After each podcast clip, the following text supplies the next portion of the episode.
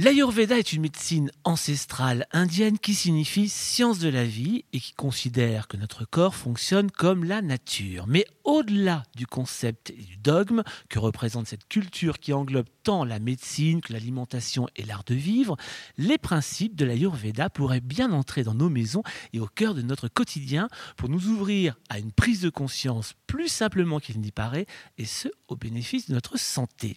Celle qui défend cette vision du monde sans jamais en faire une idéologie aveugle, c'est Sandra Hoche, et elle signe aux éditions 95 degrés Antidote, l'Ayurveda au secours des bons vivants. Sandra Hoche connaît bien son sujet avec près de 15 ans d'expérience.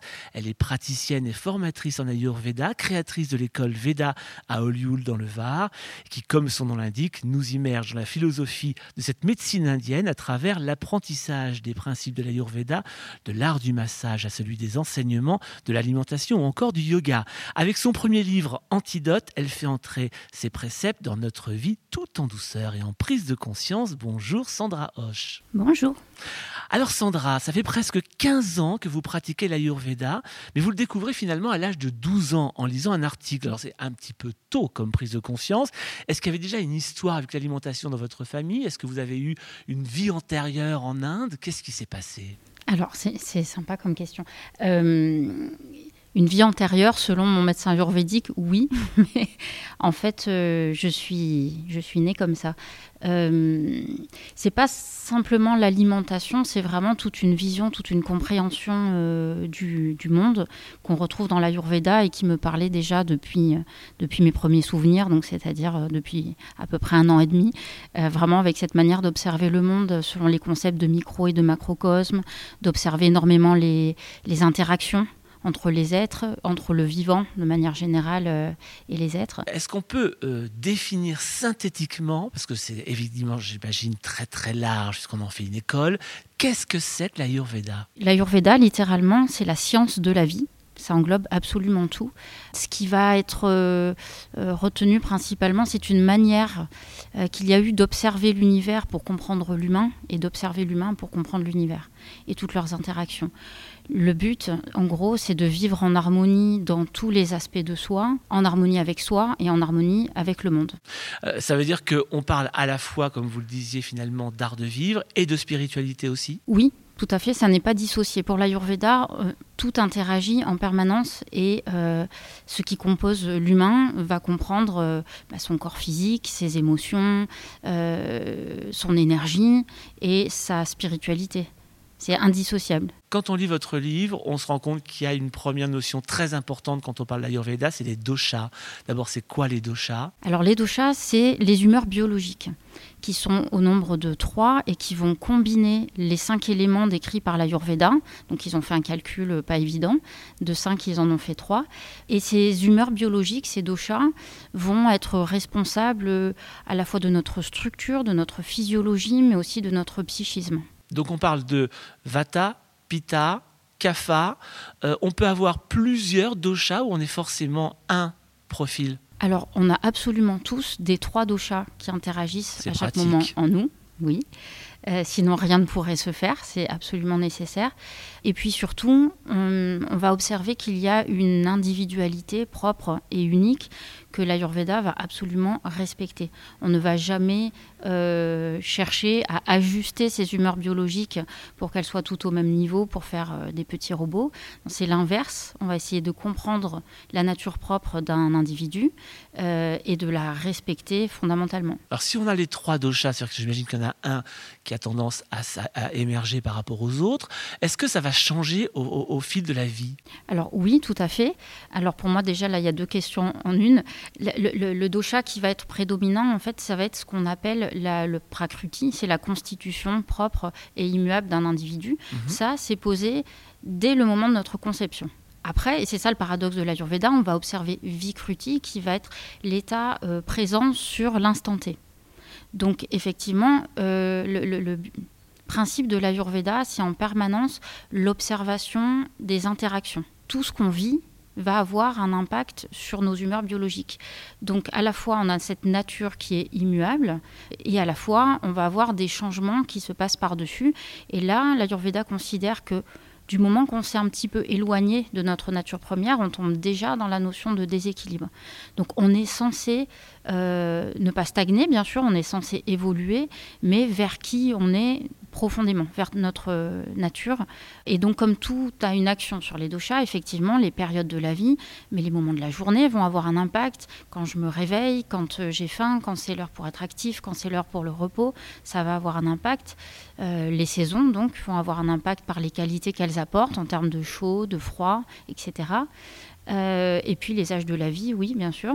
On considère que dans le, premier âge, euh, on va être euh, dans notre maximum de potentiel CAFA, euh, puisque CAFA est en lien avec notre structure, avec notre structure physique.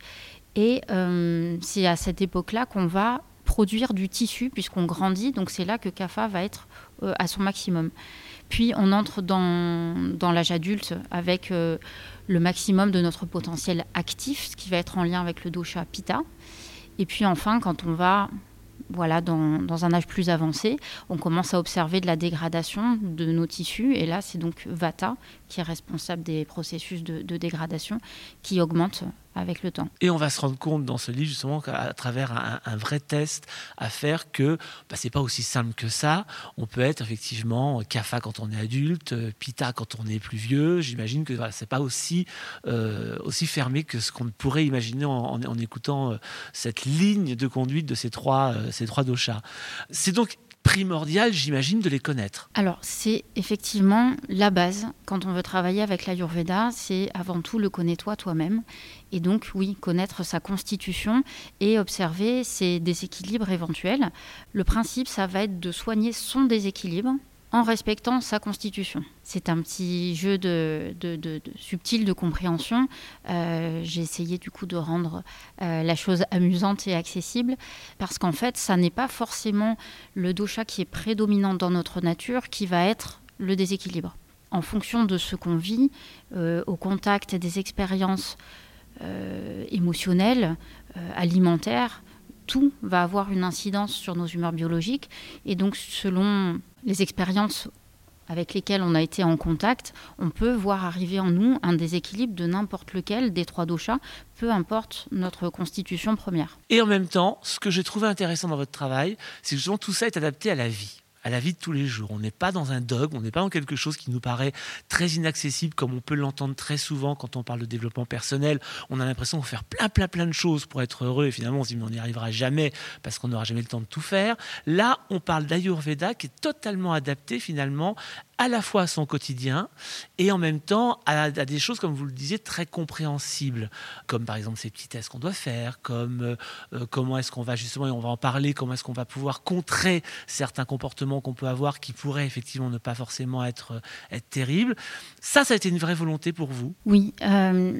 je constate qu'il y a énormément de personnes pour qui le fait qu'il y ait différentes approches de la santé qui vont prôner tantôt ceci, tantôt cela, je me retrouve face à des personnes qui se sentent comme paralysées, démunies, parce qu'elles ne savent plus euh, à quel sein se vouer. Et puis, ça paraît trop complexe, trop complexe à comprendre déjà, et puis à mettre en, place dans son quotidien.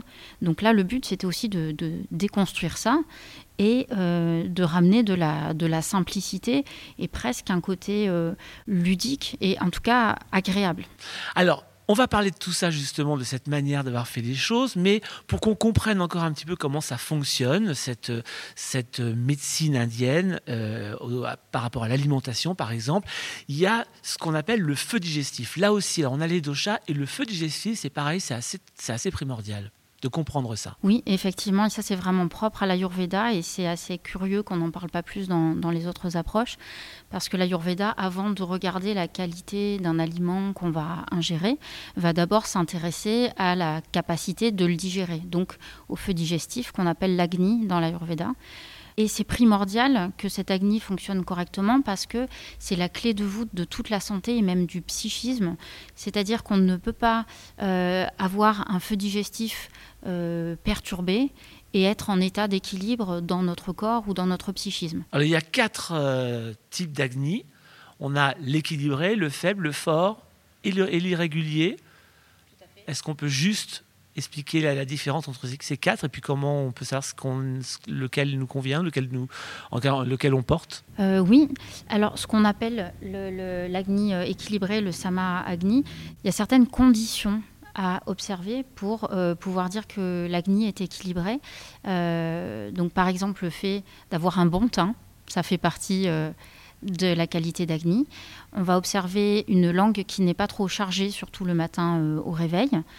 On va observer qu'on a de l'appétit au moment des repas et principalement à midi. Pourquoi principalement à midi? Parce que c'est là où le feu digestif est au plus fort. C'est notre horloge biologique, c'est à midi qu'il est au, plus fort. Et donc quand on a un agni qui fonctionne correctement, on a faim à midi. On va aussi observer qu'on n'a pas ou peu de fatigue en digestion, à part si on mange vraiment quelque chose d'indigeste ou de lourd à, digérer.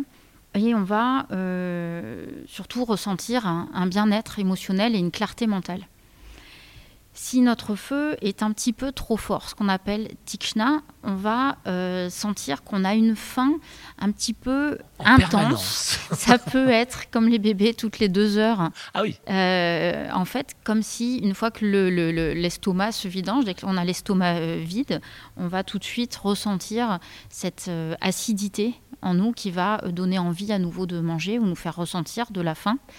là, on va observer que quand on a faim, ça devient tellement fort que ça peut euh, nous faire ressentir de l'hypoglycémie, vraiment un véritable euh, malaise si on ne donne pas quelque chose vite en pâture à notre estomac. D'où le fait que certaines personnes sont très très dans l'urgence. Dans l'urgence, bien sûr, et donc ça rend très irritable quand on a faim. Donc si vous sentez que quand vous avez faim, euh, il ne faut pas vous parler, euh, vous allez vous transformer en dragon si on vous fait attendre, voilà, ça c'est le, signe de Tikshna. C'est un petit peu fort. Et ça va avec des acidités euh, gastriques, avec le terrain à inflammation. Pour l'agni faible, Manda Agni, on est sur une manière de s'alimenter qui va plus répondre à un besoin émotionnel, à une impulsion, plutôt qu'à une vraie faim. Donc on a plus envie de manger que de la, faim réelle. Euh, là, le, premier symptôme de, de cette agni faible, c'est qu'on va se sentir extrêmement fatigué quand on est en digestion. Ça va donner une tendance aux stagnations dans le corps. Donc ça peut être euh, tendance à, prendre du poids, tendance à avoir des rétentions d'eau, de l'œdème. Euh, et ça va donner une certaine confusion mentale. Et quand on est sur un agni euh, irrégulier, c'est on peut passer de l'un à l'autre. On peut ne pas avoir d'appétit du tout, on peut même oublier de manger parce qu'on est occupé et d'un coup avoir des pulsions à dévorer quatre fois la part qu'il nous aurait fallu. et on va le voir de la même manière sur le, transit et ça va donner en premier lieu des ballonnements. Voilà. Et ça va créer la condition psychique de l'agitation. Alors chacun de ces euh, types de feux digestifs sont reliés à une des humeurs euh, biologiques, puisque l'agni faible, c'est la condition qui est attribuée à kapha quand il est un peu excessif. L'agni qui est trop fort, c'est la condition de pitta. Et celui qui est irrégulier, c'est la condition de vata. On parlait tout à l'heure de cette euh, volonté d'avoir transformer finalement l'Ayurveda pour qu'il nous soit accessible. On n'est pas évidemment euh, d'une culture indienne, là on est par exemple en France. On va pouvoir adapter justement ces principes avec l'alimentation culturelle de chaque pays. Est-ce que c'est facile au quotidien d'être dans cette euh, démarche ayurvédique? Oui, c'est extrêmement facile. Du moment qu'on a compris que manger ayurvédique, ça ne veut pas dire manger indien, et encore moins manger comme en Inde il y a 7000 ans, euh, non, ça n'a rien à voir. C'est vraiment un système d'observation des qualités qui sont présentes en nous et dans chaque chose avec lesquelles on interagit. Donc ça fonctionne pareil avec l'alimentation. On va observer notre alimentation locale et de saison en voyant les qualités euh, de chaud, de froid, d'onctueux ou de sec, par exemple, entre autres. Et on va ainsi pouvoir effectuer de la compensation par rapport à notre terrain, par rapport à nos éventuels déséquilibres. Par exemple, si j'ai un corps qui est humide et qui a des excès d'humidité, je vais éviter de consommer des aliments humides et me tourner vers des choses plus chauffantes qui vont même avoir un effet positif puisqu'ils vont dissoudre l'humidité présente dans mon corps. C'est presque une logique finalement quand on, quand on écoute les choses comme ça. C'est d'une logique Qu'on ne implacable. fait pas, bien évidemment. Mais c'est presque logique. Et c'est très facile. Il y a des règles finalement très simples à suivre euh, quand on, quand on- on vous lit. Alors parler, on parlait du feu digestif, c'est pas un hasard. Le corps en fait ne supporte pas le glacé. Ça veut dire que l'idéal par exemple, ce serait de boire de l'eau chaude tout le temps. Alors pas forcément chaude tout le temps. Il peut y avoir justement pour les corps qui ont un excès de chaleur, euh, on va préférer de consommer à température euh, ambiante, surtout pendant les périodes euh, de grande chaleur.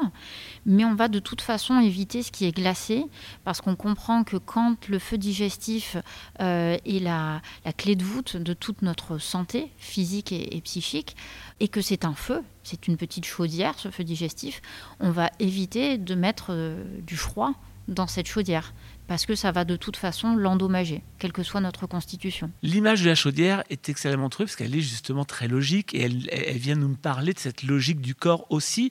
Alors vous allez très loin même dans, dans l'univers euh, de l'énergie des aliments puisque on ne boit pas d'eau glacée, ça on l'a bien compris, mais ça va jusqu'aux produits surgelés. Oui, il y a différents types de froid. Ce que j'aime beaucoup dans l'Ayurveda, c'est qu'il y a cette euh, observation des qualités en permanence, donc, et donc ils vont aller jusqu'à faire la différence entre un froid sorti du frigo, qui a passé, euh, je ne sais pas, peut-être euh, maximum une semaine à 4 degrés, avec un aliment qui a passé 3 mois, voire 6 mois, voire 2 ans parfois, à moins 18. L'aliment, en fait, est porteur d'une information. Il n'est pas là d'une information qui est le froid, le glacé. C'est-à-dire que même si on le réchauffe, même si on le cuit derrière, pour le corps, l'information reste le froid. Oui.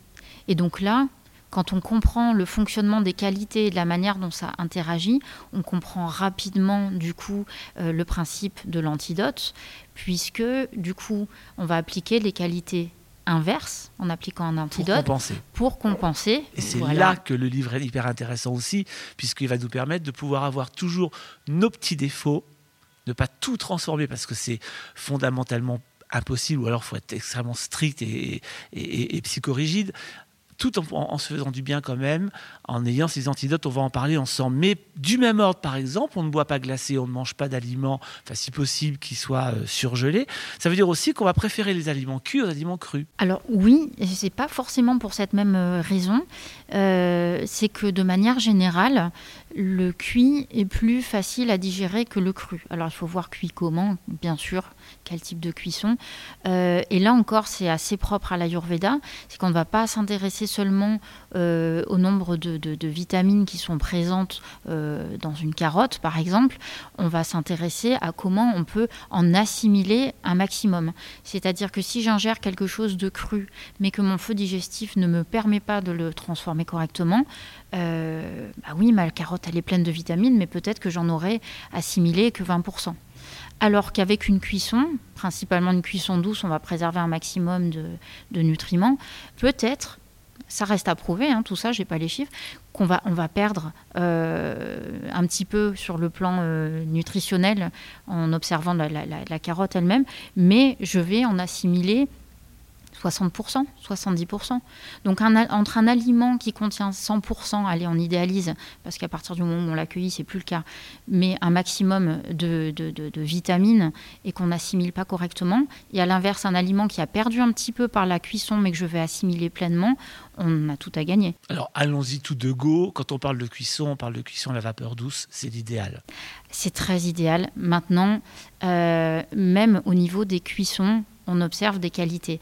La vapeur douce est un peu moins chauffante qu'une cuisson, par exemple, au four. Donc voilà, en se connaissant, on peut ajuster, mais c'est quand même euh, ce qui me paraît être le plus sain au plus grand nombre.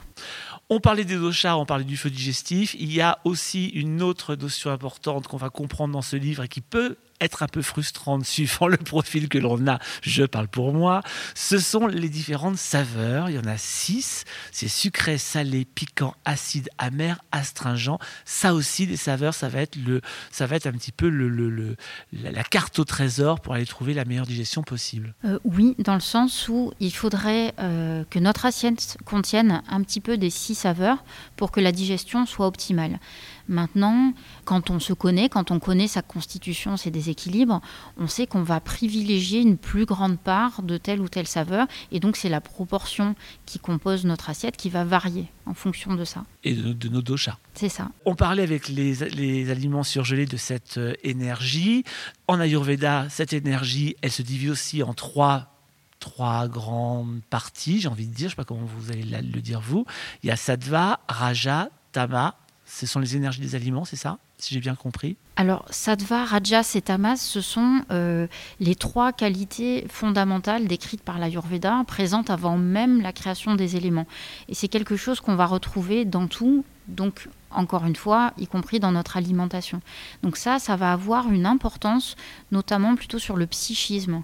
Parce que dans l'Ayurveda, on décrit énormément le corps et la physiologie par rapport aux doshas, aux humeurs biologiques, et on va décrire la psychologie euh, par rapport à ces trigunas, à ces trois qualités fondamentales. Donc tout ce qui va apporter euh, l'information de sattva va apporter de la clarté d'esprit, va apporter euh, une certaine paix intérieure, on va dire, de la créativité aussi. Tout ce qui va porter l'énergie rajas va amener de l'agitation, du mouvement.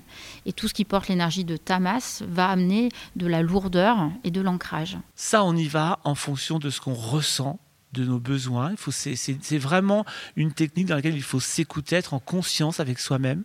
Oui, tout à fait. C'est important de comprendre le, principe qu'on a quand même tous besoin d'une majorité d'énergie sattvique, mais euh, contrairement à ce qui est prôné par le yoga, parce que là c'est une voie qui est à la base euh, dédiée uniquement à, l'aspect spirituel, euh, le yoga prône énormément l'alimentation sadvique, donc il va comprendre par exemple le végétarisme, alors que pour l'ayurveda, ça s'adresse un petit peu plus à tous.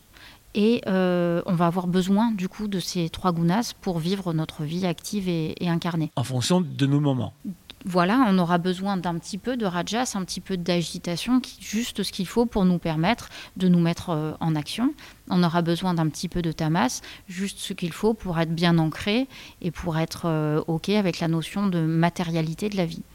Et ce qui est intéressant, c'est que finalement, on se rend compte que tout ça a une vraie valeur thérapeutique, qui va au-delà de ce qu'on mange, au-delà de la digestion, qui va être une forme de valeur thérapeutique de la manière dont on va amorcer les choses et amorcer la vie et, notre démarche dans la vie. Tout à fait. On pourrait utiliser euh, les saveurs et les aliments avec leur qualité pour euh, compenser nos déséquilibres de, terrain, on va dire, dans notre corps. Et on peut utiliser de la même manière les gunas pour aller compenser euh, l'état actuel et, composer selon le besoin. Alors ne vous inquiétez pas, ça paraît un peu compliqué comme ça, ce sont des mots qu'on n'entend pas tous les jours, mais dans ce livre, on comprend exactement à quoi ça peut correspondre, et ça correspond à des aliments extrêmement simples que l'on mange tous les jours, comme le poivre et d'autres choses dont on va parler. Il y a une autre chose aussi intéressante et importante pour aider cette digestion, on sort de table toujours avec une petite sensation de faim. Se rouler par terre pour bouger après un repas n'est pas très très bon signe. Non, non. L'estomac, il faut imaginer que c'est un petit peu comme un mixeur. Et dans ce sens-là, pour qu'un mixeur fonctionne correctement, il y a une partie solide, il y a une partie liquide et il y a un minimum de vide. Sinon, qu'est-ce qui se passe? Ça ne mixe plus. ça ne mixe plus, voire ça déborde. C'est important de ne pas remplir complètement son estomac. Après, encore une fois, on va ajuster aux besoins du corps, puisqu'il y a des personnes qui ont plutôt besoin d'apporter beaucoup de nutrition à leurs tissus, qui ont du mal à prendre du, du poids, par exemple. Et à l'inverse, il y a des personnes qui ont envie de plutôt réduire leur poids. Et à ce moment-là, notre peut-être qu'il peut y avoir une légère variation par rapport au, point d'arrêt du repas. Euh, ce qui est intéressant dans votre démarche aussi, c'est le bannissement des notions de bien et de mal. Ça, ça fait partie aussi de ce petit côté où l'Ayurveda devient tout d'un coup quelque chose qui est accessible sans qu'on définisse, redéfinisse notre vie complètement. Il y a ce qui, nous, ce qui convient à notre fonctionnement et ce qui ne nous convient pas. Ça va être différent pour chacun de nous, justement, ça Complètement. Ce qui va être le poison de l'un va être l'antidote de l'autre. Et c'est ça qui est extraordinaire, parce qu'on sort complètement de la notion de ce qui est bien pour tous, de ce qui est mal, de ce qui convient pour moi, euh, tu devrais faire ça, ça marchait pour moi, donc c'est comme ça qu'il faut faire. On sort complètement de ça et donc du jugement et de l'auto-jugement. On apprend juste à observer, à comprendre et à compenser. C'est ça, il n'y a pas la règle. Vous, par exemple, vous le racontez dans votre livre, ça a été l'eau glacée, votre problème, votre poison. Mais oui, Ça paraît curieux, hein, j'ai été même moi-même étonnée de Ah, ça. Ça paraît surtout simple à régler. Euh, oui, bah, là, là c'est facile, ça c'est sûr. Effectivement, donc je me suis euh, octroyé de boire euh, un peu glacé au repas pendant un été où je supportais particulièrement mal la chaleur. Donc sur le moment, c'était très agréable et je sentais que ça faisait du bien à mon pita, à mon feu qui était excessif. Très rapidement, j'ai vu des- des signes oui, de déséquilibre où j'avais la, la langue couverte euh, d'un enduit blanc le matin alors que je n'ai jamais ça, malgré tous les écarts euh, que je peux faire. Euh, une raclette ne me fait pas ça. Et puis il y a aussi, moi, ce que j'appelle, parmi les actes qu'on juge négatifs, ce qu'on peut appeler l'intention positive. Je pense par exemple, la cigarette est jugée négative. Et pourtant, la cigarette a une intention positive. Est-ce que justement dans cette démarche que, que, donne l'Ayurveda, l'intention positive est quand même importante à prendre en compte dans cette conscience? Ah oui, tout à fait. On ne va pas du tout vivre euh, un, poison ou même n'importe quel euh, euh, repas, consommation, aliment ou autre, selon l'état d'esprit dans lequel on le consomme. Ça, c'est certain. Donc, une cigarette qui est fumée euh, dans un certain état de stress, c'est comme si vous visualisez qu'en avalant cette fumée, vous avalez votre stress. Mais ce serait la même chose si je mange dans un état émotionnel perturbé ou si je bois mon café dans cet état d'esprit. Si je le fais avec une notion de plaisir, elle va avoir un impact moins négatif. Alors, c'est compliqué parce que chi- chimiquement, structurellement, cette cigarette, elle est composée de la même chose. Mais il y aura une valeur ajoutée psychique qui sera positive ou négative selon l'état d'esprit. Et c'est là justement qu'intervient l'antidote, ce qui va permettre peut-être de faire en sorte que l'acte jugé négatif, mais qui a une intention positive, puisse être quand même malgré tout mieux euh, accepté, mieux digéré, puisque vous nous conseillez quelques petits secrets dans ce livre. L'antidote, c'est le moyen de ne pas culpabiliser à la base. Alors l'antidote, c'est surtout le moyen de préserver sa santé en sachant qu'on a tous euh, des petits écarts et que consommer en permanence ce qui nous conviendrait parfaitement, ça paraît très difficile, à part si on a... euh, si on est psychorigide, comme vous disiez tout à l'heure, euh, si on a tout son temps et toute sa vie à consacrer à ça. Donc déjà, premièrement, c'est préserver sa santé. Ensuite, évidemment, c'est là aussi pour préserver la notion de plaisir et pouvoir se permettre ces petits écarts, plus ou moins haute fréquence, et euh, compenser les dégâts. Et évidemment, essayer de sortir un petit peu de la culpabilité. Je suis plutôt pour la carotte que pour le bâton. Donc au lieu de se taper dessus, on va essayer plutôt de se donner envie d'aller progressivement de plus en plus vers ce qui nous convient. Donc s'il n'y a pas de notion de grande urgence pour la santé, effectivement, on peut se détendre un petit peu avec euh, nos écarts. Et puis finalement, le pire poison, je pense que c'est la, la culpabilité. C'est pas mal. Euh, chaque euh, dosha va du coup avoir ses poisons. Oui. Mais ça veut dire par exemple que si malgré tout on mange un aliment humide quand on est cafard, on va ajouter du sec pour compenser? C'est un petit peu l'idée? Voilà, et donc du coup, là où je voulais en venir, c'est qu'on a euh, parfois dans l'assiette, pour quelqu'un de CAFA, évidemment, une portion d'aliment qui va contenir l'énergie de froid et d'humide, puisque par exemple, c'est ce que contient la saveur sucrée, ce qui ne veut pas dire du sucre, mais c'est la saveur douce, et c'est ce qui compose la plupart de nos aliments. Donc forcément, CAFA va être confronté à des aliments qui sont porteurs de ces qualités-là. Et donc le principe de l'antidote, ça va être d'aller apporter les qualités euh, inverses, opposées. Ce qui fait que par exemple, notre personne avec une majorité ou un déséquilibre de CAFA, lorsqu'elle va manger euh, une petite raclette, va doser un peu plus euh, que les autres le poivre sur son fromage à raclette, voire du piment, pour compenser l'effet froid et humide qu'apportera le, le produit laitier. C'est ça. Et donc lui permettre de manger ce fromage. Oui. Pour le coup. Donc c'est en fait ce poison et l'antidote, c'est réellement arriver à rééquilibrer une assiette sans se frustrer. Oui, ça aide à faire ça. Ça aide à faire ça. Donc il y a pas mal de, de petits, de petites choses comme ça intéressantes, euh, parce que dans votre livre, vous allez aussi parler de, du sucre, des, plats préparés, euh, euh, enfin, de toutes ces, ces rencontres alimentaires que l'on peut faire dans, dans son quotidien. Les aliments euh, piquants pour compenser les effets néfastes du sucre dans notre corps, ça vous venez de le dire. La cannelle aussi pour mieux digérer le sucre. Oui, alors il y a des antidotes qui vont être applicables pour tout le monde. On sait que la cannelle, euh, ça, aide le corps à gérer son, taux de sucre et qu'en plus, au niveau psychique, ça va euh, nourrir un peu notre enfant intérieur qui est souvent la source de l'attrait vers cette saveur sucrée. le vinaigre de cidre, les citrons verts, ça c'est pour pita, pour mieux digérer le gras alors, ça va aider à digérer le gras et puis surtout, ce sont les seuls euh, aliments qui contiennent la saveur acide et qui vont avoir un effet post-digestif, c'est-à-dire une fois digéré, une fois dans le corps, l'effet va être basifiant et même pour le citron vert rafraîchissant. Donc, ça va être les meilleures sources de saveur acide pour euh, pita. Mais ça veut dire, par exemple, on avait fait dernièrement un podcast sur justement les pouvoirs du vinaigre de cidre. Ça veut dire que le vinaigre de cidre ne va pas être adapté à tous les, euh, aux trois doshas? Alors là, oui. Donc encore une fois, il y a des aliments qui peuvent euh, être équilibrants pour tous. Et le vinaigre de cidre est extraordinaire puisqu'il gère l'acidité, qui en est trop ou qui en est pas assez. Le café aussi, pouvoir brûle-graisse pour le CAFA? Ah oui, je ne l'ai pas énormément euh, abordé sous cet aspect-là. C'est vrai qu'on observe surtout la, qualité euh, excitante de la caféine pour la Yurveda. et donc, comme Kapha est le dosha qui est le plus euh, tranquille, qui a le système nerveux le plus euh, puissant, euh, c'est moins problématique pour Kapha. Et effectivement, si on recherche à brûler quelques calories par le café, pas de souci pour notre Kapha, encore une fois. Alors qu'à l'inverse, pour le dosha Vata, qui a un système nerveux fragile et qui a plutôt besoin de nourrir ses tissus, en ces deux sens, c'est plutôt inapproprié pour Vata.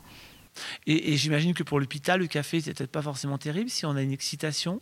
Voilà, les excitants de manière générale sont surtout déconseillés à Vata, mais également à Pitta qui est plutôt euh, hyper actif. Alors vous imaginez le nombre de Pitta et de Vata qui boivent du café sans le savoir qui sont Pitta et Vata, bien évidemment. Déjà, oui. Ils savent qu'ils boivent du café, ça c'est sûr. Euh, on parlait tout à l'heure du, poivre sur le, fromage pour, euh, pour Kafa, mais le poivre pour Kafa, c'est vraiment l'élément indispensable on poivre tout. Oui, je crois que euh, on trouve dans les plus grands antidotes, dans les plus efficaces, euh, les épices. Et Kapha est le seul dosha qui peut et qui a intérêt à consommer des épices piquantes. Et donc pour lui, c'est un véritable euh, antidote. Donc le poivre, le piment et le gingembre sec sont vraiment les alliés de, de Kapha pour sa digestion. Gingembre sec, c'est-à-dire moulu Oui, c'est ça, parce qu'en fait, le gingembre moulu a une, un effet post-digestif, donc encore une fois après coup, après ingestion, une fois dans le corps, qui va être extrêmement chauffant. Alors que quand il est frais, ça n'est pas le cas. Et c'est pour ça que les autres doshas ont plutôt intérêt à le consommer frais. Alors imaginez un petit bout de fromage avec du poivre, du piment et du gingembre sec on n'a plus le goût du fromage. Il faut trouver les bons accords. Tout à l'heure, on parlait de la cigarette, justement. C'est pas bien. Mais quand on fume, il y a un truc qui est plutôt pas mal, c'est la vitamine C liposomiale. Oui, tout à fait, parce que les fumeurs ont tendance à, à, perdre en vitamine C, et donc on va avoir besoin de complémenter. Et la version euh, liposomale, à l'heure actuelle, c'est ce qu'on a trouvé de plus assimilable. C'est en fait le principe d'incorporer de, la vitamine C dans un corps gras.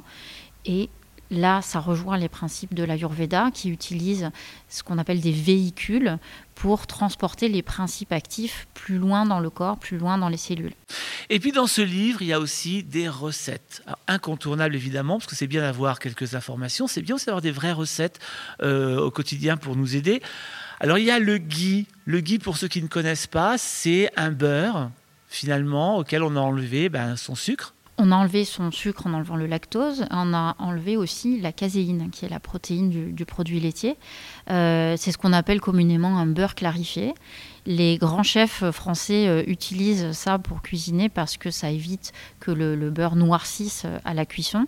Mais peut-être que la seule différence, c'est qu'ils écument simplement la mousse qui se forme quand on fait chauffer à basse température notre, notre beurre, alors que pour l'Ayurveda, le ghee est vraiment beaucoup plus filtré on essaye de faire en sorte qu'il ne reste aucun résidu de, cette mousse, qu'il ne reste aucun résidu de, lactose ou de caséine. Et c'est pour ça que les personnes qui sont d'ailleurs intolérantes au lactose euh, peuvent consommer du, ghee. Voilà, attention s'il y a une allergie sévère parce qu'on n'est pas à l'abri d'avoir laissé passer quelque chose dans notre filtre, euh, évidemment. Et en tout cas, vous nous donnez cette, euh, cette euh, recette. Il y a des tisanes aussi, alors digestives, minceurs, drainantes. Ça, la tisane, c'est très important aussi. Oui, on peut. Et puis c'est de l'eau chaude que l'on boit le soir, par exemple. Déjà, rien que de boire chaud, on nettoie son corps et on entretient son feu digestif. Euh, on régule son poids. C'est voilà, rien que ça, c'est un super aliment, l'eau chaude. Quand on ajoute en plus les vertus des plantes euh, ou des épices, on arrive en plus à se soigner en buvant.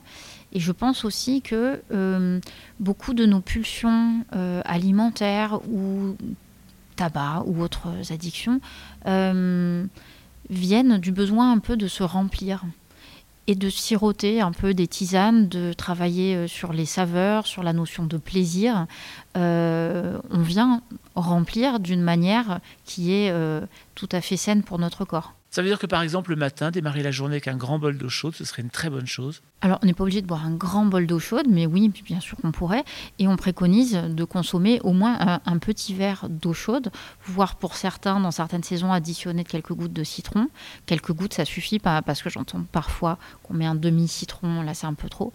Euh, c'est une très bonne manière de commencer la journée et ça se pratique euh, à jeun. Il y a comme ça, donc je disais, plein, plein de recettes. Il y a aussi le, le kitchari. Alors le kitchari, c'est intéressant parce qu'on va pouvoir en faire des cures. Est-ce que vous pouvez nous dire ce que c'est le kitchari oui, le kitchari, c'est le plat le plus digeste selon l'Ayurveda, parce qu'il contient les six saveurs, parce qu'il est parfaitement cuit. L'avantage du kitchari, c'est que comme tout cuit ensemble dans les épices, le corps va le digérer comme un seul aliment. Et ça, ça permet de pouvoir euh, prendre le principe de la monodiète mais au lieu de se frustrer un petit peu à croquer seulement des pommes ou quelques grains de raisin toute la journée, euh, on va avoir un plat qui est en plus beaucoup plus digeste puisqu'il est chaud, puisqu'il est cuit et puisqu'il contient toutes les saveurs. Alors on peut le faire en monodiète pour se nettoyer quand on en ressent le besoin, si par exemple il y a eu quelques excès comme après les fêtes de fin d'année par exemple. On peut aussi décider de le faire une fois par semaine pour mettre au repos son feu digestif. Euh, on peut décider d'en faire euh, une cure de trois jours chaque mois. C'est vraiment adaptable. C'est ce qu'il y a de plus digeste. Donc c'est ce qu'on pourrait aussi consommer euh, quand il y a une convalescence. c'est ce qu'on préconise pour la femme enceinte ou après l'accouchement pour la récupération. C'est magique. C'est magique.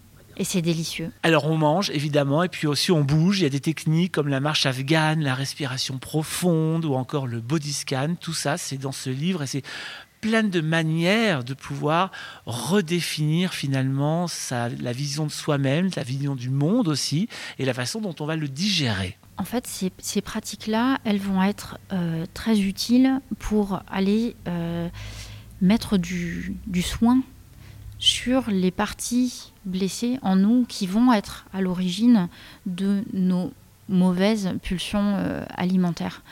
Et donc ce qui est important, c'est euh, plutôt que uniquement de se frustrer pour se priver euh, des, aliments qui nous attirent mais qui ne sont pas bons pour nous, euh, d'aller aussi poser du soin sur la cause de, ces pulsions. Vous posez une question essentielle dans ce livre, c'est est-ce que nous nous aimons suffisamment pour vouloir notre bien? Est-ce que cette question finalement c'est la clé centrale de ce livre Antidote?